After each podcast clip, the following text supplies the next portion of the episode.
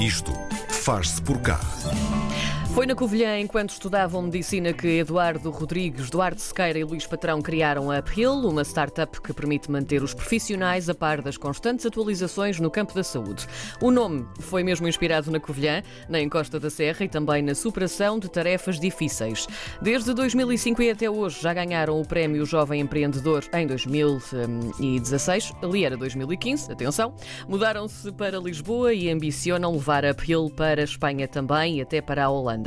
Hoje, no Isto Faz Por Cá, Eduardo Rodrigues é um dos fundadores e o diretor executivo hum, da Uphill e que está connosco. Olá, bom Olá. dia. Bem-vindo, Eduardo. Bem-vindo. De que maneira conseguem ser profissionais de saúde? hum, De que maneira é que se conseguem manter atualizados os profissionais de saúde? Assim é que é. Um, neste momento, eles recorrem a muito tempo perdido com leituras de normas de orientação clínica, que são documentos absurdamente eh, extensos. Um, e como sabemos, os médicos têm cada vez menos tempo no seu dia a dia, um, decorrente das consultas que têm que fazer, das cirurgias, etc. E o que nós fizemos foi um software que permite eh, aos profissionais de saúde simular a sua prática clínica em cerca de 10, 15 minutos e receber um relatório muito detalhado de quais é que são os seus pontos mais próximos e afastados das melhores práticas internacionais. Portanto, é um, de alguma maneira uma forma de nós identificarmos pontos que precisamos de aprender e ler especificamente a parte da norma de orientação que nos diz respeito e que nós precisamos de saber naquela fase. Como é que se faz essa. eh, Ou seja, como é que, como é que o médico põe dentro do vosso software a maneira como procede? Porque quer dizer, eu posso dizer. Se calhar vou dizer coisas absurdas, eu posso dizer tirei a temperatura ou então usei o termómetro.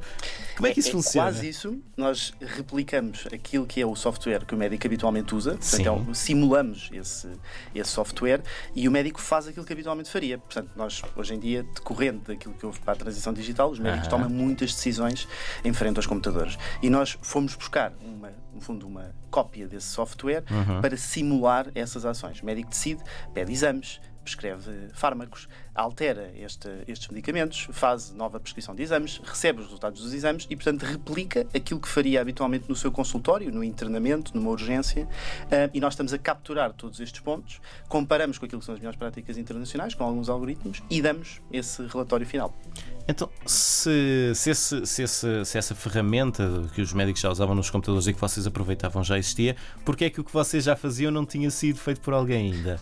Porque Por- aparentemente é alguma coisa que já fazia muita falta. Isso é histórico, porque eh, os hospitais começaram a ser digitalizados, eh, como nós costumamos dizer, ao contrário. Portanto, começou da parte financeira, de controle de custos, para a parte clínica. E, portanto, não houve esse pensamento desde o momento inicial. E nós, como médicos com alguma paixão pelas tecnologias, conseguimos ver as coisas de, uma- de um prisma oposto e, e apresentar esta solução que faz exatamente isso que disseste, que permite esse acompanhamento e identificação de quais é que são as melhores recomendações para o médico aprender em de- determinadas fases.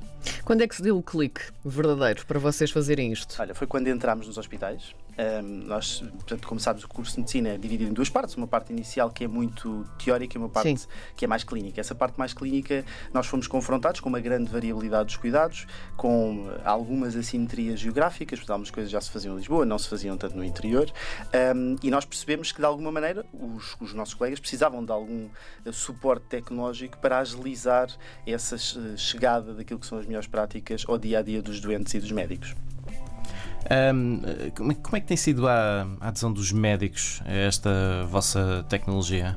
Tem sido muito boa, tem sido muito boa. Nós temos, nós crescemos consideravelmente ao longo deste ano eh, e estamos constantemente a ouvir os colegas, portanto, nós fazemos focos grupos mensais para Sim. ouvir o que é que eles têm a dizer em relação ao software e melhorar no sentido da sua necessidade. Ou seja, isto não é algo imposto, é algo que tem que ser construído com, com os nossos colegas. E portanto nós temos, nós temos cerca de 15 mil médicos atualmente na nossa plataforma, num total de quase 60 mil profissionais de saúde no seu total. Portanto, temos tido um crescimento muito considerável este ano. Acredito que seja pela satisfação da utilização do, do software da Apple. Que mecanismos é que têm usado para chegar até aos médicos? Olha, nós eh, temos muitos clientes no setor privado e, portanto, houve de alguma maneira a implementação do software pelos, pelos grupos hospitalares privados um, e com eh, o setor público temos tido uma abordagem um bocadinho mais orgânica, em que são os próprios médicos que nos contactam, que dizem que querem usar e nós eh, lançamos para eles licenças diretamente individuais para cada um deles e para pequenos serviços. E, e, portanto, tem sido tudo muito boca a boca, não, tem, não temos, gastámos zero em publicidade até hoje, portanto, tem sido tudo muito orgânico. Que impacto é que vocês gostavam que isto tivesse na, na saúde em Portugal? O que achas que vai ter?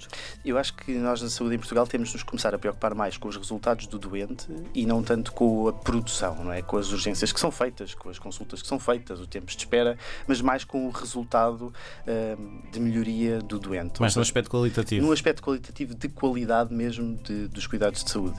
E aquilo que nós temos visto é que há pequenas ações muito simples que hoje em dia não são feitas por esquecimento ou por desatualização ou porque ainda são muito recentes, que melhoram brutalmente uh, aquilo que é uh, os resultados dos doentes. E são esses microações que nós achamos que vão ter um impacto brutal. Não é preciso mudar muita coisa para haver uma melhoria considerável do estado de saúde das pessoas quando falamos em, em melhorar uh, os resultados dos doentes, estamos a falar especificamente em quê? Qualidade de vida, uhum. sobrevida ou mortalidade reduzida, Sim. Um, mas essencialmente qualidade de vida, que são aquilo que são os indicadores que nós atualmente utilizamos mais em medicina, portanto, são os anos de vida com saúde e não anos de vida com doença ou, ou, ou incapacidade. Portanto, conseguirmos aumentar essa qualidade de vida percepcionada pelo doente, conseguirmos reduzir o número de anos vividos com doença ou incapacidade, porque não basta só aumentar a esperança média de vida, isso são, sem dúvida, alguns dos nossos últimos objetivos. Onde é que se pode encontrar este software? Em apil.pt, um, neste momento, estamos a fazer uma transição, mas para já em apil.pt, um, e qualquer médico pode uh, solicitar uma licença. Nós somos um software completamente gratuito para os profissionais de saúde, isto porque o nosso modelo de negócio passa por um, trabalhar com os nossos clientes, que são os hospitais, e uhum. portanto para os médicos é sempre gratuito, para os enfermeiros é sempre gratuito. nesse, nesse, site pode-se encontrar o software e, e as suas licenças são disponíveis, como já disse, para os profissionais de saúde. Há pouco uh, disseste que contam com muito feedback dos médicos que, que, vão usando isto. Que, com que frequência é que vão fazendo atualizações ao vosso software? E, e são pequenas atualizações ou são grandes revoluções que vão acontecendo? São, são pequenas atualizações. Nós, nós atualmente somos aquilo que se chama um, um software como serviço, ou seja, no fundo há um software que está constantemente a ser atualizado uh, na parte de trás e as pessoas nem, nem percepcionam isso. Uhum. De 6 em 6 meses, 3 em 3 meses, temos grandes funcionalidades que saem agora em janeiro. Uh, vão sair algumas e, e portanto, mas uh, a maioria delas são, são micro e o utilizador vai dando por elas gradualmente. Este é um software que corre em que, em que, em que base, em que plataforma? Este é um software que corre totalmente na web Sim. e também nos dispositivos móveis, em Android e iOS, portanto no iPhone e no Android.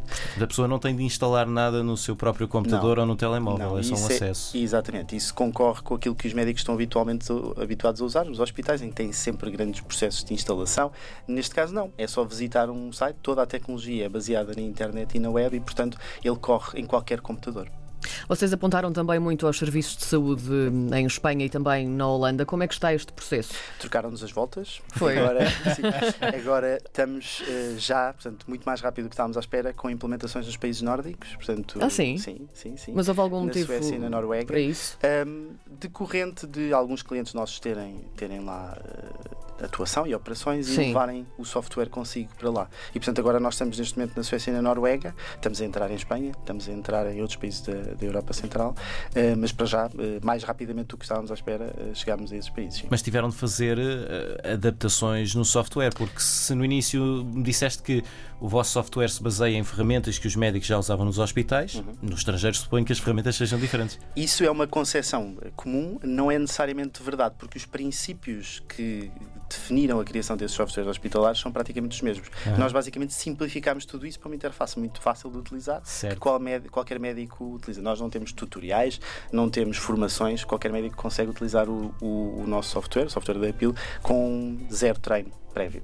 Portanto, e algumas das adaptações de internacionalização que nós tivemos que fazer foram feitas uh, já no princípio em que estávamos a desenvolver o software e, portanto, facilita muito esse processo agora. Uh, diz. Não, não diz. diz, diz. Uh, ia perguntar-te se para o estrangeiro o software está em inglês ou estão a adaptar está às línguas locais? Está em inglês. Sim, no caso do, do, do, do, Norte da Europa não há necessidade de fazer essa adaptação porque uhum. uh, os profissionais de saúde estão muito instruídos na língua inglesa e, portanto, não há essa necessidade. Também foi uma das nossas opções.